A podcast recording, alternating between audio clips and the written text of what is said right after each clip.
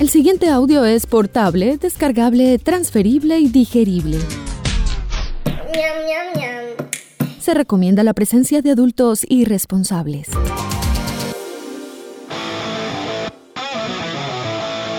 Este programa no contiene consejos para enriquecerse o hacerse famoso o fit sin hacer ningún esfuerzo. A nuestros invitados les toca trabajar, digamos que de forma orgánica. Si busca guías de autosuperación, cadenas de oración o esquemas para vender humo, continúa el scroll. Tal vez encuentre algo más abajo, o alguien, o alguno. ¿Qué tal un pastor?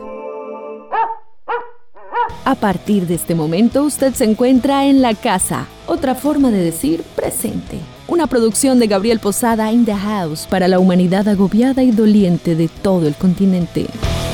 Dímelo, Gabo. El Instituto Cultural Alexander von Humboldt, fundado en 1995 en Medellín, ofrece un espacio abierto para vivir de cerca la lengua y la cultura alemanas. Con este propósito, el instituto ofrece cursos de alemán en todos los niveles según el marco común europeo de referencia para las lenguas, exámenes oficiales y actividades culturales relacionadas con el idioma y la cultura alemana. En Medellín, en alianza con diferentes entidades locales, nacionales e internacionales, organizan a lo largo del año eventos culturales que buscan promover y divulgar la cultura alemana. Presenta la Agenda del Mar 2022.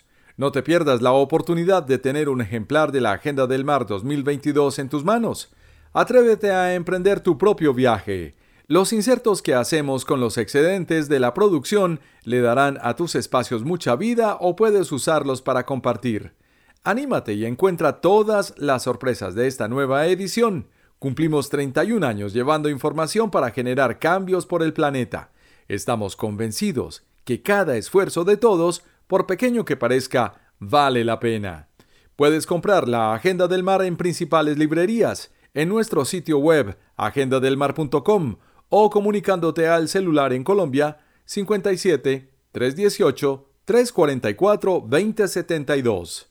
318 344 2072. Agenda del Mar.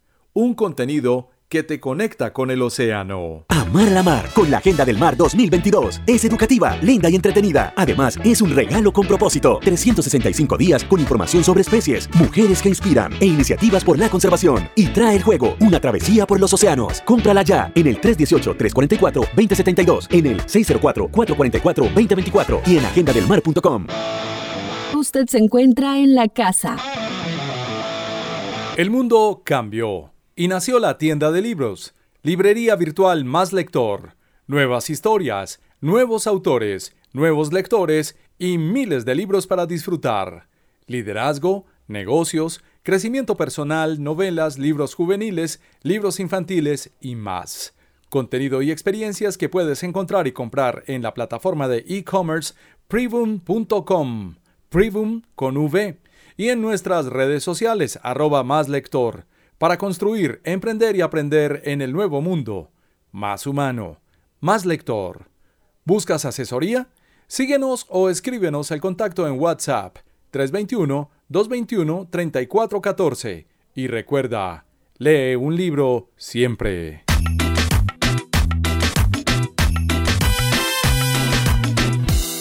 Vamos a hablar con Cristina Müller. Vamos a preguntarle los detalles la diferencia, las igualdades, esa Alemania que muchos de pronto quieren conocer y que se encuentran con una barrera cultural y esa otra Alemania que nos está entrando inclusive en la cultura, en los automóviles y aún en la televisión. Cristina, Guten Nacht. Eh, guten Abend, eh, Gabriel, muchas gracias por, por, invitarme.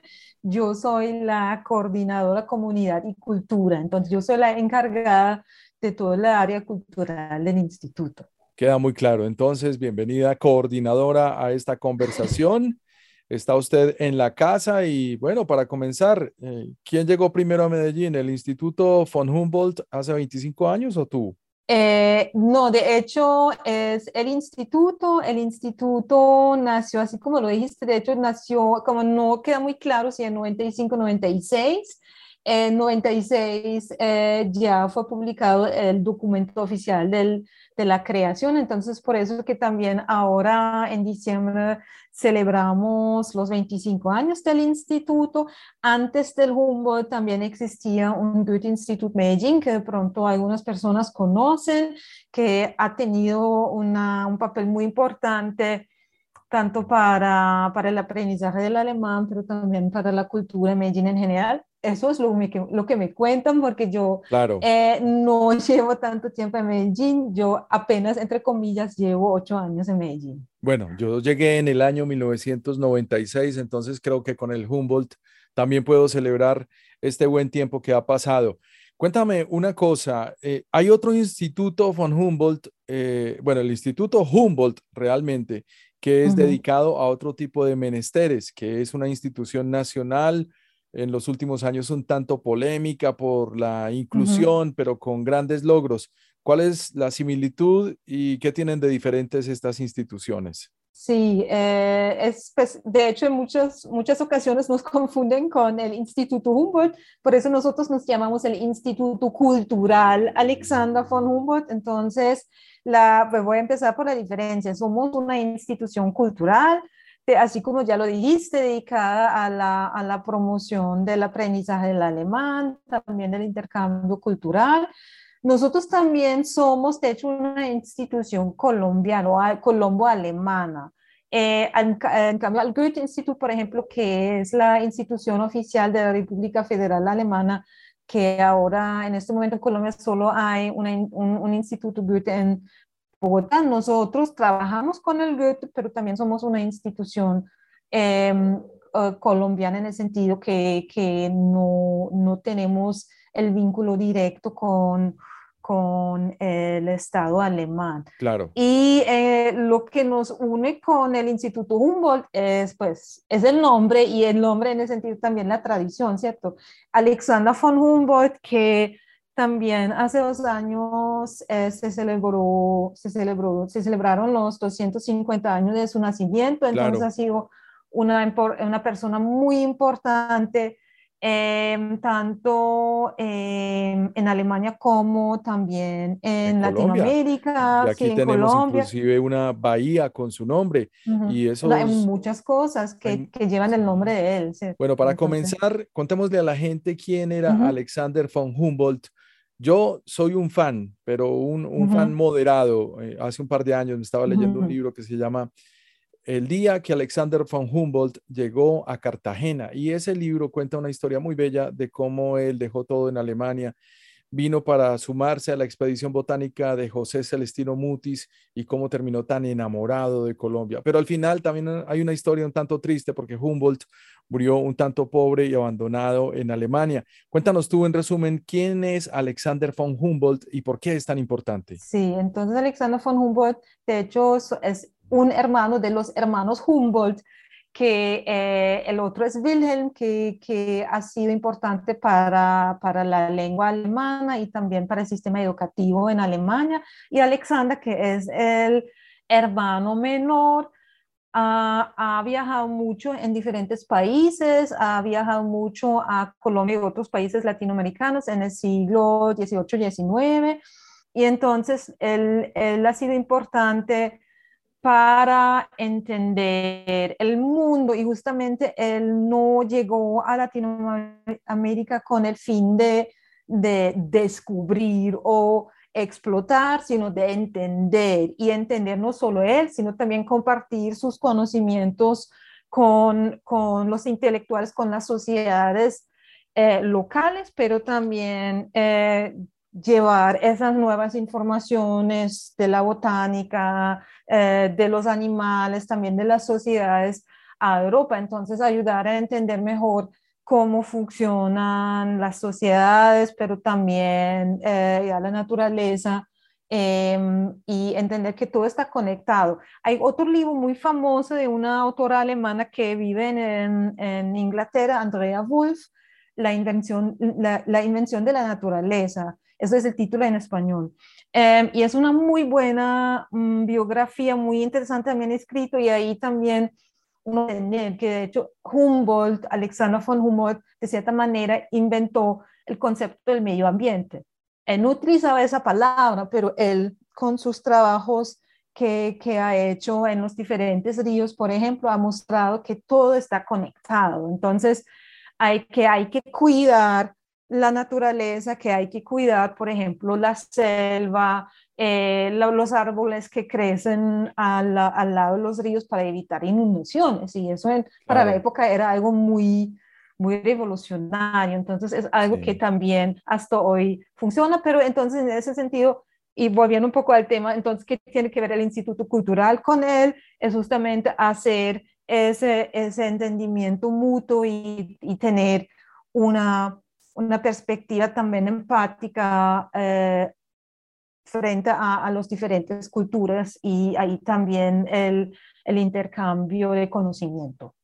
Importantísimo. Y para encontrar un personaje simultáneo que surgía en Colombia también tan joven como cuando llegó Humboldt, que apenas estaba en sus 20 años, pues hay que mencionar a Francisco José de Caldas, otro personaje que fue nuestro primer ingeniero en Colombia, fue compañero en la expedición botánica, unos, unos eh, científicos que precisamente partían de la observación de aquel método científico en un país que apenas terminaba de pasar la colonia.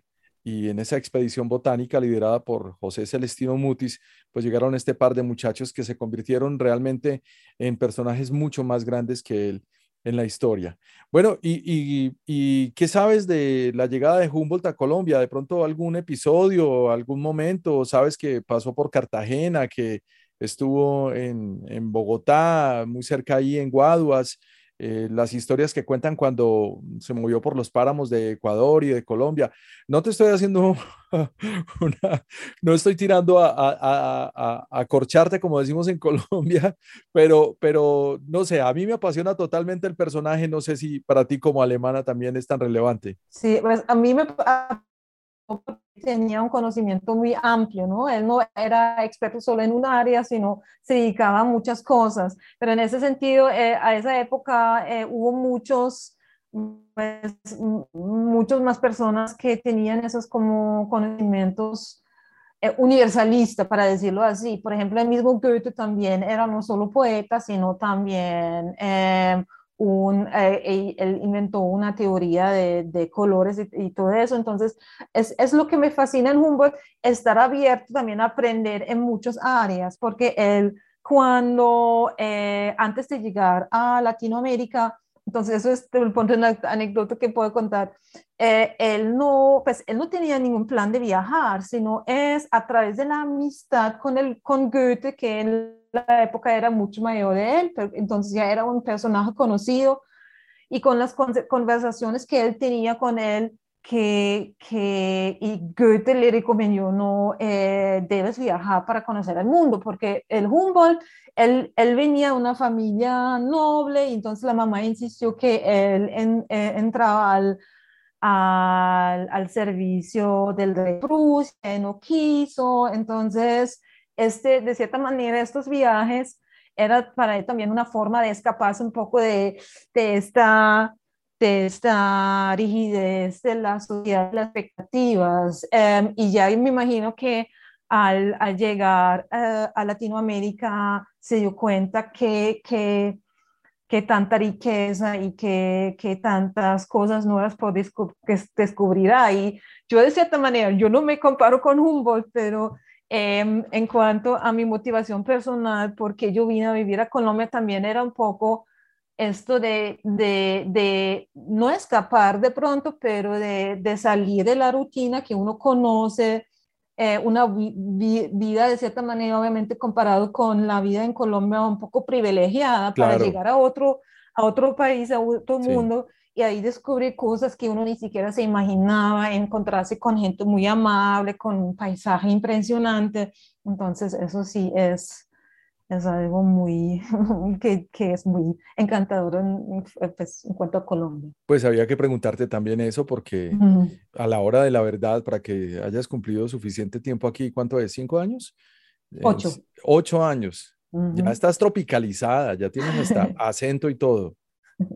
Un dato muy bello de Humboldt, no sé si será realidad, pero se rumora que Humboldt utilizó parte de su herencia aristocrática para este viaje y se gastó ese dinero mm, llegando a América Latina. Entonces es, técnicamente un héroe que vino a, conocer y, a abrirse al mundo. Sí, y él también tenía este, este lazo muy estrecho con su hermano, que es entonces un lingüista Alexander von Humboldt, él como tal no era tan, pues, él, él, se interesaba mucho más por la naturaleza que por las lenguas, pero también el hermano, entonces, en, en las conversaciones escritas que han tenido, le preguntaba mucho sobre las lenguas indígenas, entonces, de cierta manera también conocimientos que tenemos hoy de las lenguas indígenas latinoamericanas nos debemos a, a Humboldt y a su hermano, que entonces insistió en las preguntas. Qué maravilla, podríamos quedarnos hablando aquí un buen rato sobre Humboldt, pero eh, este episodio se trata más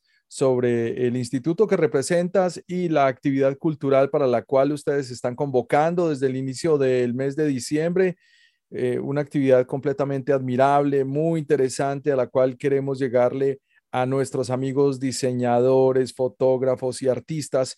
Y es eh, un, premio especial que ustedes han convocado que se llama Alemania como tú te la imaginas. Cuéntanos un poco, por favor. Esto comenzó en diciembre y termina en el mes de febrero. Eh, sí, pues la misma convocatoria eh, va a llegar, va a estar hasta el 17 de enero. Entonces la gente puede, puede postularse hasta el 17 de enero eh, puede enviar sus, eh, sus obras, ahorita voy a contar un poco qué, tipo de obras eh, por correo electrónico y también de, manera, de manera física del 11 al 17 de enero. Entonces, eso es un concurso dirigido a ilustradores, diseñadores gráficos y otros, otro tipo de artistas que sobre todo pues, han sufrido en la, en la pandemia porque como no hubo muchos eventos, no hubo, no hubo necesidad de afiches, entonces hemos pensado, vamos a apoyar a, este, esta parte del sector cultural local porque nos estamos enfocando en artistas antioqueños o nacionales e internacionales que viven en Antioquia. Em, y que ellos nos presenten una obra inédita sobre el tema Alemania como tú te la imaginas, con el plan de después escoger, pues un, un, jurado, unos jurados van a escoger entonces la obra ganadora y con esta obra el instituto va a sacar varios materiales de merchandise durante todo un año que entonces representa tanto a Alemania y el instituto y también eh, le ayuda a de pronto Em, hacer conocer también al, al, mismo artista. Y también el premio como tal lleva, lleva, uh, lleva una, una parte em, económica, no sé si, si se puede decir así, pero el premio es de 2, millones 500 mil mm. pesos. Entonces también ahí hay, hay pues una, una, buena motivación por este lado, pero también en general obviamente es algo nuevo y nos gustaría seguir hacer esto em, también en los, en los años que vienen. Este año, porque como ya conté, vamos a, eh, estamos cumpliendo 25 años, eh, sería chévere tener este, pues, el tema de este año es, es en Humboldt, ¿cierto? Entonces, podría ser algo, algo sobre, sobre él. Em, toda la información se encuentra en nuestra página web, ahí hay un pop-up con el enlace del pliego de condiciones em, y ahí están todo, toda la información de qué formato debe ser, eh, cuáles otros documentos hay que presentar, dónde, a qué correo enviar la información. Entonces ahí está todo. La página es muy sencilla, es avhmedellín.co. ¿Qué significa eso? Las iniciales de Alexander von Humboldt. Von Humboldt. ABHmedellín.co, ¿no? Sí, correcto. Juguemos al revés. ¿Cómo te imaginabas tú a Colombia? Eh, yo tenía la ventaja de ya conocer a Colombia antes de decidir irme a vivir, obviamente. Ah, es una ventaja. bueno, además que sería un poco idealista de pronto decidir vivir en un país que uno no conoce. Y eso lo digo con, con también con todo cariño a todas las personas que de pronto imaginan viajar, eh, vivir en Europa, en Alemania que yo sé que hay muchos, siempre es mejor em, conocer el lugar antes. Yo sé que no es tan fácil de viajar a Europa, em, no sé, pero eh, por ejemplo, pasar un tiempo allá, eh, un semestre intercambio. Un, invierno, diría yo, por ejemplo. Sí, un invierno, sí, seguramente un invierno de Europa es importante para saber si, si eso es un lugar para vivir. Entonces, sí, yo tenía... No es el mío, yo, te, dejo, te dejo claro de una vez que con el primer invierno ya me quiero volver llorando para mi casa. Eh, sí, yo también, y pues yo te cuento que que yo cuando ahora voy, voy a Alemania a viajar, eh, a visitar a mi familia, también ya, ya, ya no voy en invierno porque ya no soporto el frío. ¿Viste? Te tropicalizaste con el tiempo. Sí, total.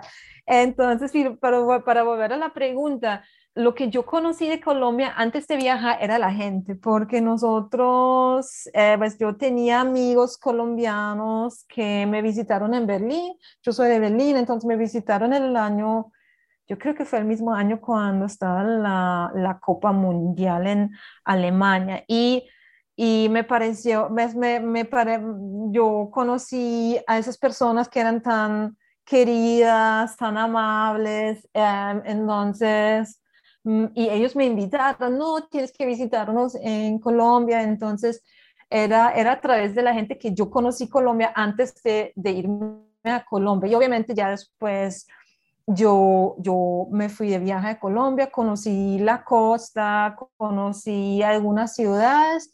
Sin embargo, hay que tener en cuenta, y eso creo que también aplica, aplica en ambas direcciones, viajar a un país de turista no es lo mismo que vivir en el país, ¿no? Y no es solo por el tiempo, sino uno, uno tiene que enfrentar otros desafíos, tanto, no sé, aspectos legales y también hay cosas que uno aguanta de pronto más fácil cuando uno está solo pues, tres, cuatro semanas de viaje o otras cosas con las cuales ya hay que vivir a largo plazo. Sí, la tolerancia, sí que, no es fácil tampoco. Sí, y pero lo bueno es que también eso trae sorpresas, pues positivas, ¿cierto? Justamente lo que, lo que ahorita dijimos sobre Humboldt, él también, me imagino, se imaginaba eh, algo completamente diferente a lo que después encontró, eso también lleva, lleva también momentos muy bellos. Sí, la ventaja es que a Humboldt no le tocó el reggaetón. sí, no, pero yo no sé, ahora pensando, sí, seguramente él también se estaba quejando de algunas cosas. Yo no soy experta de Humboldt, entonces. Pero sí, no, no, sé todos los detalles de, ¿Qué pudo haber sido que, le, que les hizo la vida imposible los mosquitos, los zancudos y las enfermedades de su momento? Sí, siempre tiene que haber. Y también en la época no hubo bloqueado solar.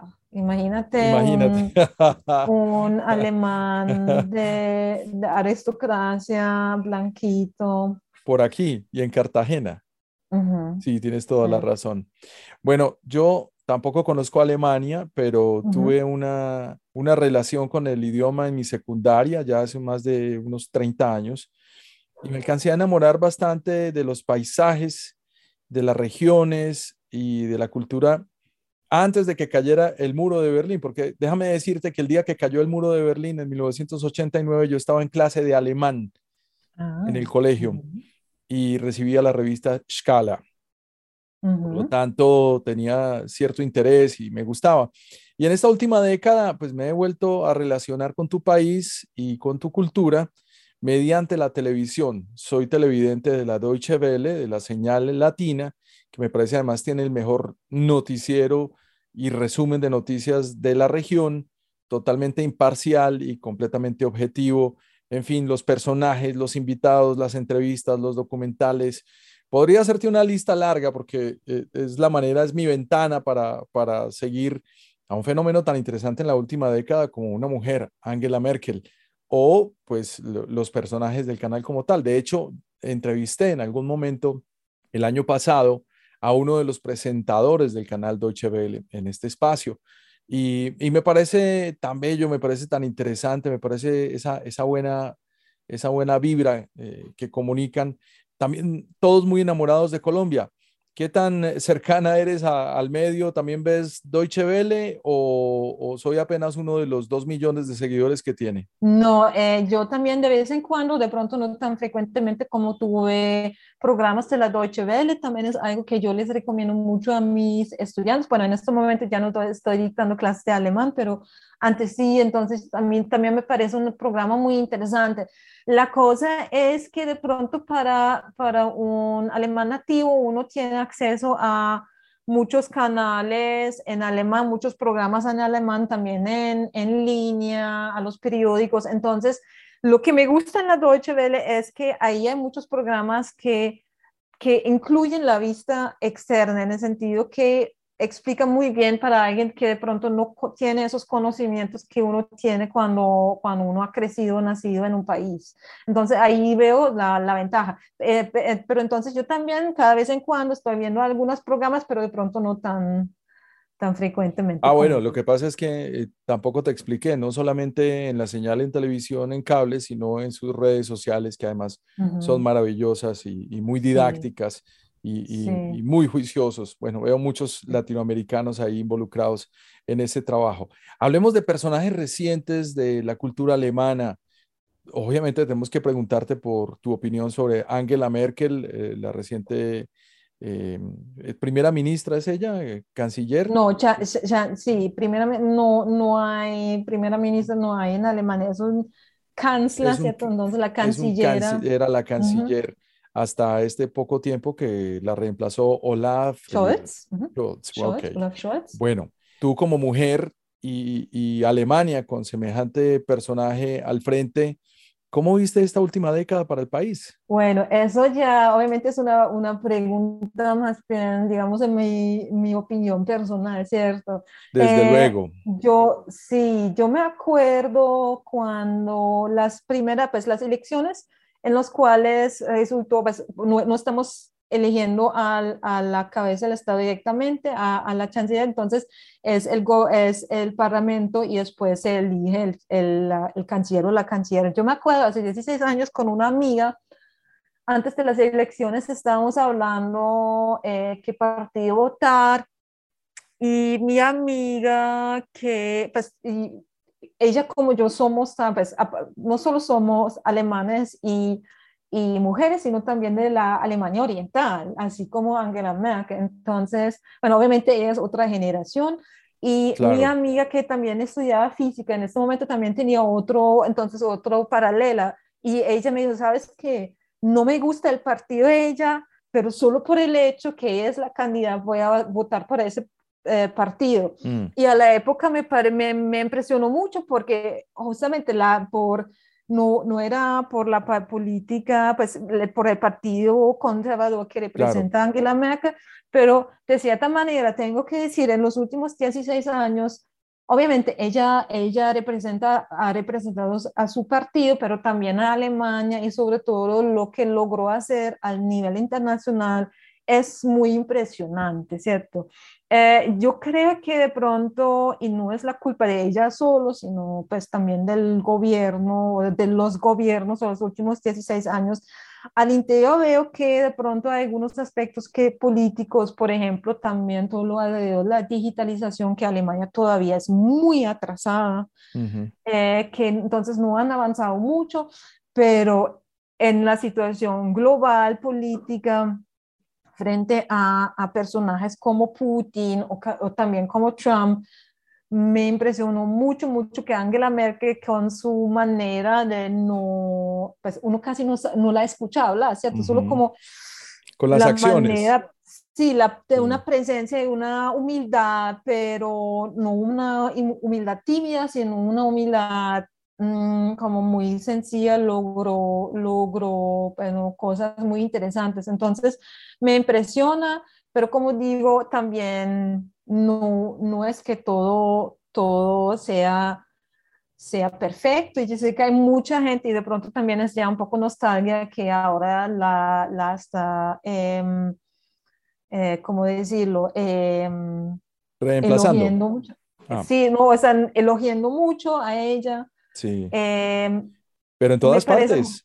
Todo el mundo la está elogiando y, no, y, no es para menos, yo creo que se lo merece. No, no, no, sí, entonces yo creo que sí ha logrado mucho em, eh, y es muy importante, pero sí, entonces em, eso sería más o menos lo que yo veo. Y sobre todo me siento orgullosa en el sentido que Es una mujer que a los, al inicio de los 90 eh, era, ella era ministra de, de medio, ambiente, en ah, era medio, ambiente. medio ambiente en el gobierno de Helmut Kohl y todos la llamaron la Kohl Smitchen, era la, la niña de Kohl, entonces. La mimada de Kohl, de German sí, Kohl. Y de cierta manera él logró de, salir de esta, de esta sombra y, y, y, representar entonces una Alemania femenina muy, muy fuerte, entonces eso sí, sí ha, ha sido importante.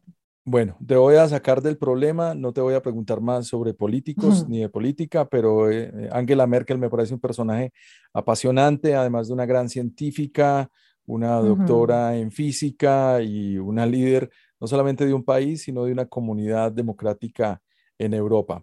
Volvamos entonces a nuestra Medellín, Colombia, a hablar de esta tropicalidad. Repitamos entonces la convocatoria del premio Alemania como tú te la imaginas. Entonces, la convocatoria sigue hasta el 17 de enero.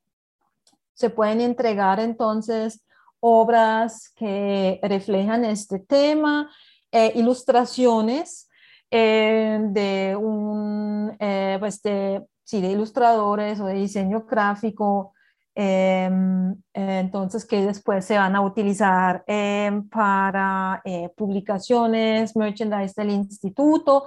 También eh, la idea es que con el ganador, con la ganadora, ofrecer talleres y otras actividades. Entonces, para nosotros es muy importante no solo representar a Alemania como nosotros los alemanes en el instituto los estamos imaginando, sino invitar a, artistas o a los colombianos también compartir eh, con nosotros sus ideas, porque eso es la cosa. Em, últimamente también, o yo no sé, en, en mi tiempo que yo llevo aquí en Colombia, es muy interesante que hay, representaciones muy diferentes. Por ejemplo, eh, no sé por qué persiste mucho también la asociación de Alemania con Rammstein, que es algo que, bueno, sí, eh, ellos, son alemanes, sí, es verdad, pero, pero también hay por ejemplo, en el área de música hay, hay, hay,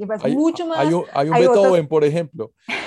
Yo te voy a contar, y te voy a contar la razón primordial, eh, y aprovecho esta ocasión para eh, explicarte un poco. Y es que en el año 1998, cuando salió la película The Matrix, que fue un fenómeno cultural, en la banda sonora de la película venía una canción que se llama Du hast mich de Rammstein.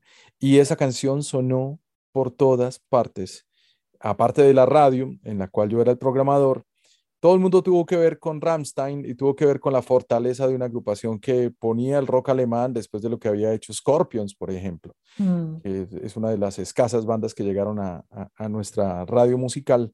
Pero la, la, agrupación se consolidó en el tiempo y después vinieron en concierto. Entonces, eh, cuando tú le preguntas a alguien de esta generación por música y por una referencia, casi siempre la gente joven la definía la música, y digo la definía porque Hoy en día tenemos otras tendencias que por el contrario es la juventud la que los definen, pero Rammstein sí definía en cierto modo la cultura alemana desde la música, pero es un punto de partida muy interesante, además para notar que la agrupación ni siquiera es de Berlín y eh, Sí, sí, son de Berlín. Sí, sí, son, de, Berlín? Ah, bueno, pero se pusieron el nombre de una población que es además un, accidente aéreo brutal que hubo en 1980. Sí, claro, es, pero ese es ese aspecto provocativo que tiene todo, pues que tiene también en la estética, en los textos, entonces es por eso, pero ellos son de Berlín, Berlín.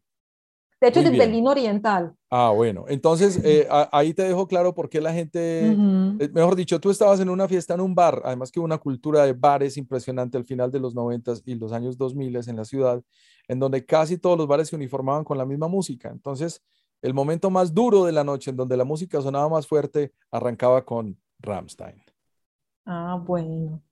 Listo, no, porque también yo veo que eh, hay otros puntos, pues, que donde se conectan también la, la cultura musical de, de, Medellín sobre todo y, y de, de, Alemania o en Berlín en específico, por ejemplo, la música electrónica, ¿no? Que también claro. son, muy fuertes.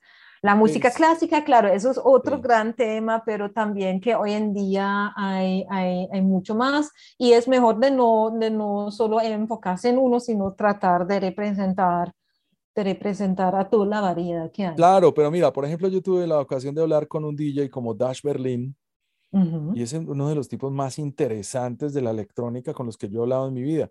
Eh, gran parte de lo que, se, lo que ha sucedido en la cultura electrónica también en la ciudad de Medellín es emulado del verano, del desfile. Love Parade. Del, Love Parade, que por cierto el año pasado fue cancelado, en fin. Mm. Y, y, y, la movida de los DJs y la movida electrónica también fue muy emulada en Medellín. Entonces, digamos que que sí, eh, hay esa, esa percepción, pero siempre va a ser un tanto muy superficial, porque si en algo tiene un problema la música electrónica es que se quedó en la superficialidad. Apenas en este tiempo, pues estamos como viendo DJs que invitan cantantes, por ejemplo. Pero sí, eh, digamos que por lo menos te, te podemos reconocer unos tantos artistas hablando de música provenientes de Alemania.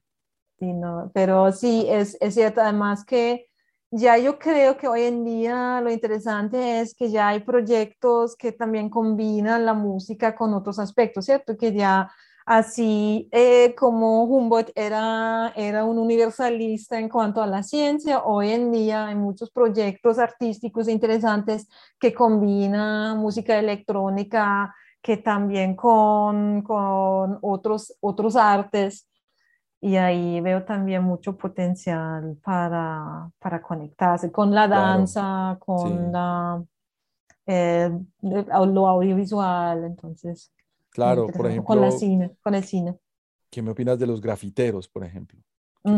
Que, que llegan de allá y que van de aquí para allá.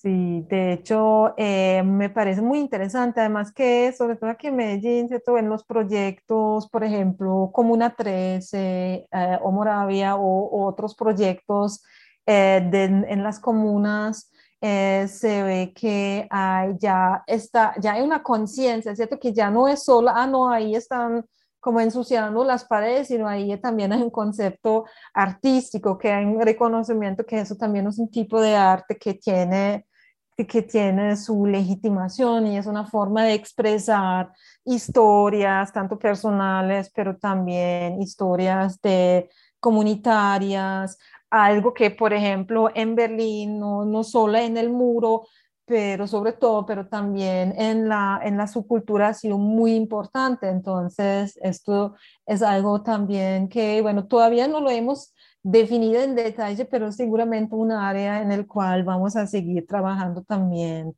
por parte del Humboldt. Claro, y hay otra cantidad de elementos implícitos en la cultura. Por ejemplo, las marcas de automóviles. En Colombia somos grandes consumidores de BMW, de Mini y de Mercedes-Benz. Y eso también viene desde tu país. Sí, aunque eso es algo bueno, es cultural de cierta manera, pero ahí también hay, hay el aspecto económico y em, no sé, yo siento que es un tema que de pronto en los próximos años va a cambiar un poco. Todavía, obviamente, la, toda la industria automóvil es importante para generar trabajo, para también, sí, representar al país hacia afuera, pero ya hay mucho debate también sobre eh, cómo proteger el medio ambiente. Entonces, también lo que me parece muy importante es tener en cuenta cómo, por ejemplo, eh, se puede ampliar el, transporte público a, a, crear más ciclorutas, que es algo que también yo he notado mucho en los últimos años en Medellín, en el Valle de Aburrá, eh, porque yo me acuerdo cuando yo llegué apenas hubo muy, pues, unos, unos ciclorutas y ya se ve que ya hay toda una red. Todavía falta, lo que falta es un poco la cultura, ¿cierto? La bicicultura todavía no ha llegado por completo, eso sí es algo que de pronto sería chévere también trabajar en eso en el futuro, que la gente, así como ya existe una cultura metro, sería chévere tener como una cultura bici, que no solo depende de los ciclistas, sino también obviamente de los otros participantes y del, del, del, del tránsito, porque em, eso sí, todavía a veces se siente que es, es un desafío eh, moverse en bicicleta por la ciudad. Y eso es algo que, por ejemplo, yo creo que ahí Alemania ya tiene, tiene de pronto más, más tradición porque eso ya hace parte más de la cultura general. Claro. Entonces, sí. Bueno, y hablando de deportes, pues obviamente tenemos que hablar de unos personajes y de, la Bundesliga y de calzado deportivo, entonces hay que mencionar a Adidas y Puma, y en fin, y creo que la cultura siempre es lo que nos rodea y aquí nos podríamos quedar horas enteras conversando, pero que sea la oportunidad para invitar a un próximo episodio a Cristina Müller, la coordinadora de cultura del Instituto Cultural von Humboldt, Alexander von Humboldt. Correcto.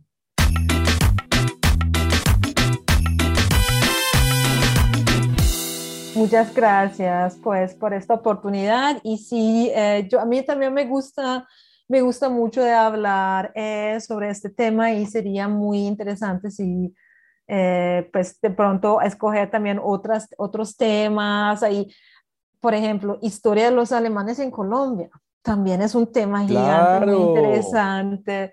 que podríamos abordar. Por ejemplo, la primera mujer graduada en una universidad colombiana, que tenía cierto vínculo eh, con Alemania. Sí, claro, eh, mejor dicho, como decimos en Colombia, queda tela por cortar.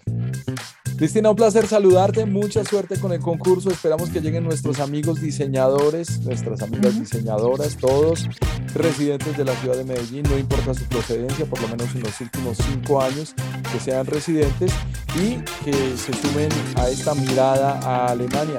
Recuerde que el Instituto Alexander von Humboldt es cultural, en alianza con diferentes entidades locales. Funcionan de manera nacional e internacional y organizan a lo largo del año estos eventos culturales que buscan promover y divulgar la cultura alemana en la ciudad de Medellín. Ha sido un inmenso placer saludarte.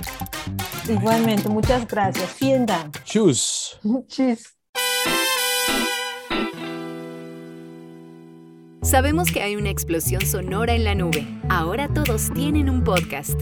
Y ya que estamos en sintonía, visita en lacasaradio.com para que escuches las conversaciones más inesperadas sobre música, entretenimiento, tecnología y ciudad con Gabriel Posada. Me gusta mucho la música en general y he aprendido como a valorar muchos géneros musicales, pero obviamente el rock y el metal pues es... Y eran unos artefactos parlantes de dos metros de alto por dos metros de ancho, algunos venían acompañados de dos, algunos eran dos. En la verdad tengo una personalidad de aventurero, de, de buena vida, de irresponsable. Por mi familia, es decir, no puedo seguir solamente pensando en el sueño de que yo quiero ser un cantante y llevar la música por el mundo. En lacasaradio.com, un podcast con experiencia radial, disponible en tu plataforma favorita, portable, descargable, transferible y digerible en lacasaradio.com. Otra forma de decir presente.